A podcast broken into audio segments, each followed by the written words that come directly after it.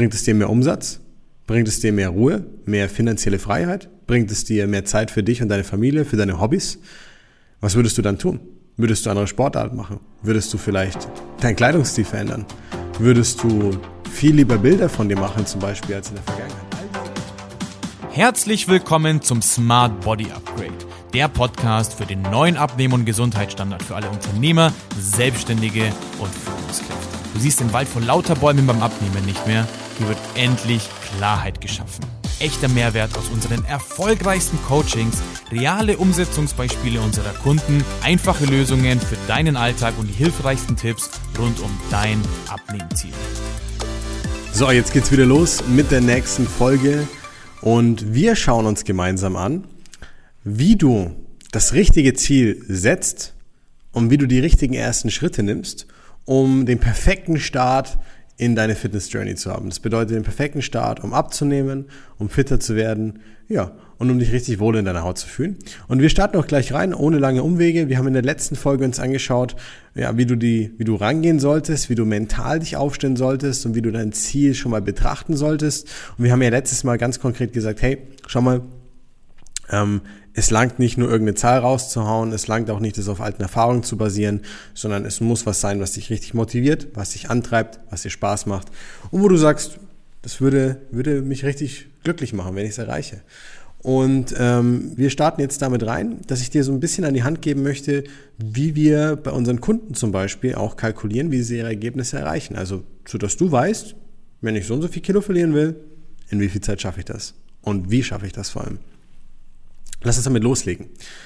Es gibt ein paar Faktoren, die du dabei betrachten musst. Und zwar ist es so, dass nicht jeder gleich schnell abnehmen kann. Theoretisch. Denn du musst Folgendes verstehen.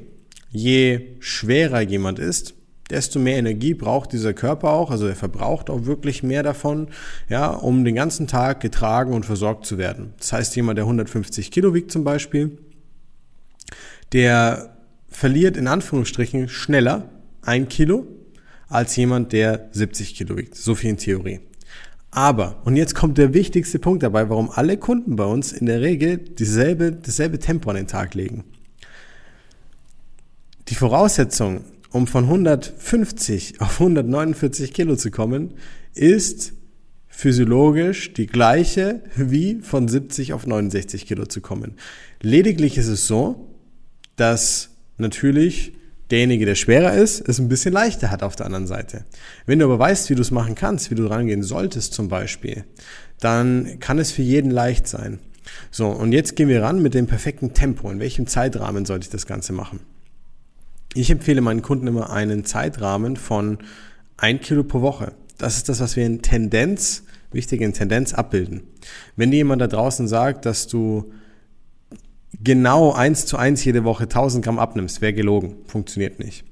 Aber in Tendenz ein Kilo ist eine Geschwindigkeit, die habe ich über die letzten fast zehn Jahre jetzt immer wieder getestet, bei mir selbst angewandt, bei den Kunden angewandt und auch die letzten paar Jahre sehr, sehr stark gefestigt, mit der wir fahren weil es eigentlich eine Vorgehensweise ist, mit der du bei der Ernährung so gut wie gar nicht dich einschränken musst, sehr flexibel bist, gut gesättigt bist, eine gute Nachhaltigkeit daraus hast und auch bei Bewegung und Sport nicht ganz so viel machen musst. Also du musst überlegen, wir haben Kunden, die nehmen ganz ohne Sport auch ihr Kilo pro Woche ab. Allein nur durch Alltagsbewegung zum Beispiel. Erkläre ich dir in der späteren Folge, wie man das macht.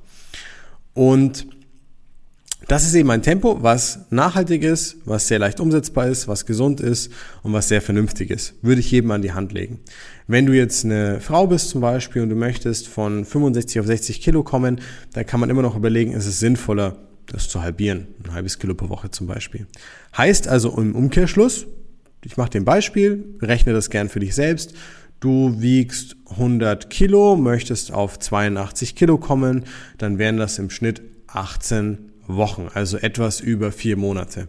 Und dann empfehle ich immer, wenn du dein Ziel erreicht hast, mache ich mit den Kunden genauso, ja, eine gewisse Zeit danach hinten dran zu hängen, wo du sagst, wir akklimatisieren den neuen Status quo, wir, wir halten das Gewicht gemeinsam, wir gehen die Dinge durch, wir erweitern quasi noch die Flexibilität bei der Ernährung, damit es 0,0 Einschränkungen gibt, damit man weiß, wie man alles einbauen kann, was einem gut schmeckt, ja, und dann hast du im Prinzip mit der Veränderung über den Weg hinweg, werde ich dir auch noch mitgeben in den nächsten Folgen, wie du das optimal gestalten solltest, eine wirklich nachhaltige Veränderung. Andere Gewohnheiten, andere Perspektiven, andere Routinen, tust dich sehr leicht, fühlt sich sehr gut und alles läuft einfach wie nebenher. Also, Pace im Schnitt ein Kilo pro Woche.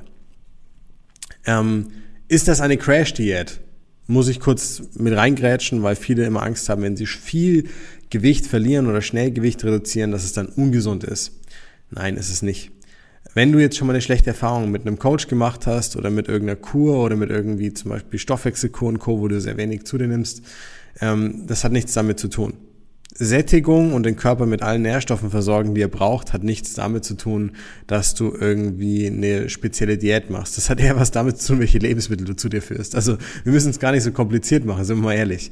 Und das Problem ist, dass HCG, Stoffwechselkur und Co.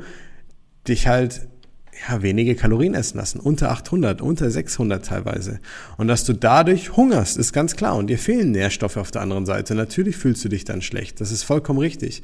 In Studien hat man aber genau gesehen, dass ein Defizit, also quasi der Prozess, in dem ich abnehme, gehen wir auch noch später drauf ein, ähm, nicht bedingt, dass du ungesund bist. Im Gegenteil, es hat sogar Vorteile. Abnehmen erhöht deinen Energiestoffwechsel. Abnehmen verbessert die Zellfunktion. Abnehmen verbessert zum Beispiel unter anderem auch bei, ähm, bei Menschen, die angehende Zuckerprobleme haben, die Aufnahme von Zucker.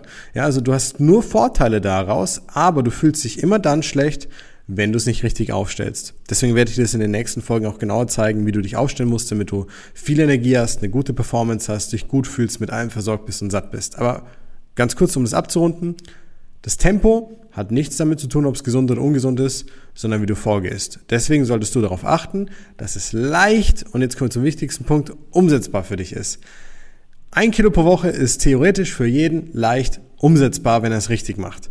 Und die Umsetzbarkeit ist das Wichtigste, denn wenn du es nicht umsetzen kannst, passiert nichts auf der Waage. Auch wenn du jetzt Coach bist an der Stelle, ich weiß, dass du vielleicht äh, 20 Fortbildungen gemacht hast, wie viele andere da draußen auch und wie ich auch, und dass man da dann irgendwie den Wunsch hat, immer all das Wissen weiterzugeben. Dein Kunde will kein Fitnesscoach werden, das interessiert ihn nicht. Er möchte sich bisschen besser verstehen, er möchte sich fit fühlen, er möchte gesund sein, er möchte sich wohlfühlen in seiner Haut, ja? Mach's nicht zu kompliziert für ihn, bitte.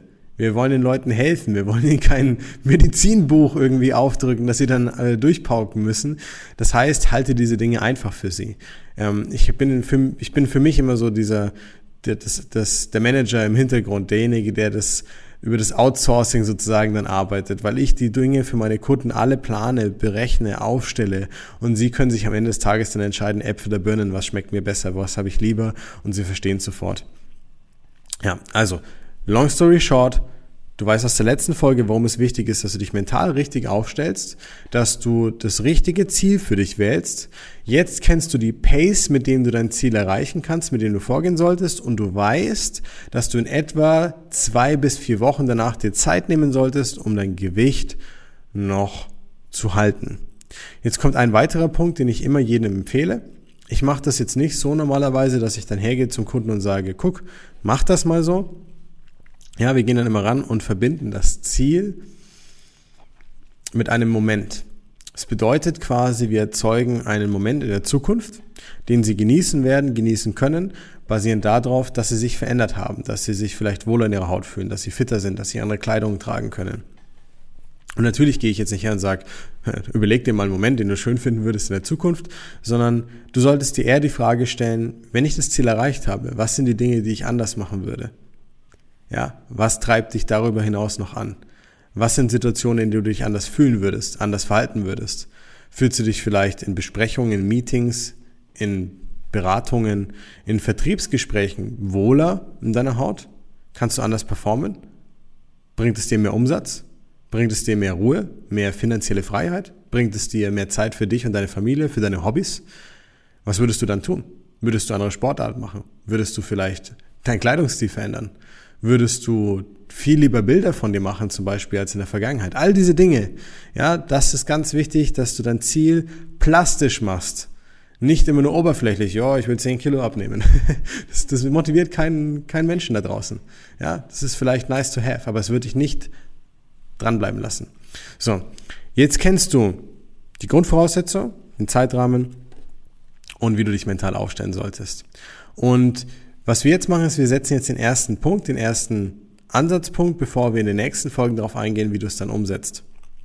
Wenn du jetzt dir dein Fitnessziel rausgesucht hast mit wie viel du verlieren möchtest an Körperfett, wie du dich verändern möchtest, dann fange an, realistisch zu planen.